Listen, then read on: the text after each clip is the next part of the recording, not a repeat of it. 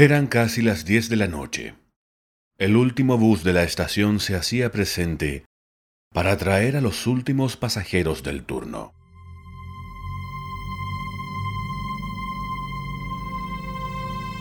Karen, si bien estaba al tanto de lo que estaba ocurriendo en la ciudad con el virus, no tenía previsto un toque de queda para ese domingo. Al bajarse del bus, notó un ambiente lúgubre y desolado. No había casi nadie en la estación central. Los guardias de seguridad rápidamente dirigieron a las personas hacia la salida. A la mayoría de los pasajeros, alguien los esperaba en la estación.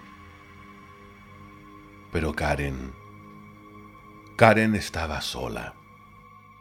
Luego de una larga espera y de varios intentos frustrados por pedir ayuda al personal de la estación, cayó en cuenta que no tenía más alternativa que caminar.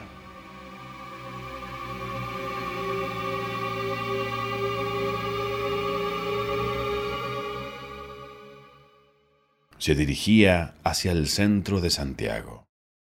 A medida que avanzaba, la oscuridad se iba haciendo presente. Las sombras de las pocas y escasas luces que el alumbrado público denotaba iban creando figuras. Figuras con siluetas humanas poco amigables que le hacían entender que algo peor que este virus la acechaba aquella noche.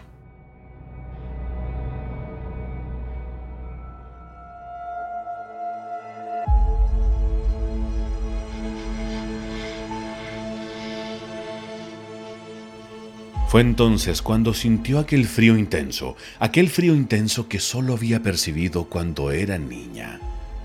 Aquel frío intenso que se hacía presente al escuchar los relatos de terror que sus abuelos y familiares del sur le contaban cerca de una fogata antes de ir a dormir. Decidió detenerse en una plaza y fue entonces cuando empezó a percatarse cómo las luces de todo el sector empezaron a apagarse de una en una.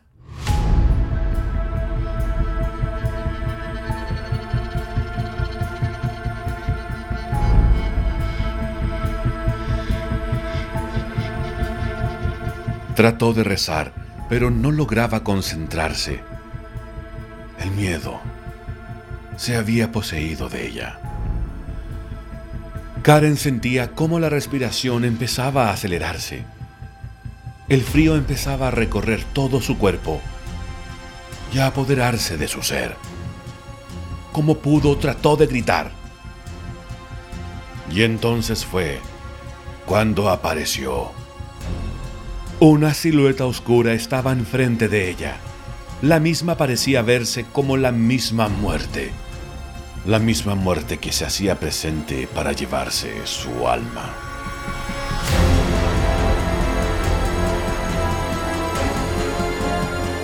Como pudo, en un acto de desesperación, cerró sus ojos, cubriéndose con ambos brazos y se agachó, ateniéndose a lo que podría pasar.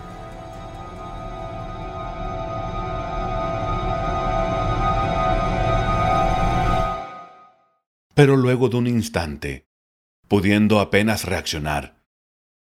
Abrió con temor sus ojos y nada, nada había en aquel lugar. Finalmente siguió caminando por la calle a paso acelerado. Y a medida que avanzaba, las luces se iban haciendo presentes. Logró ingresar a su condominio, en donde con un claro rostro de temor compartió su vivencia con don Jacinto, el conserje de esa noche.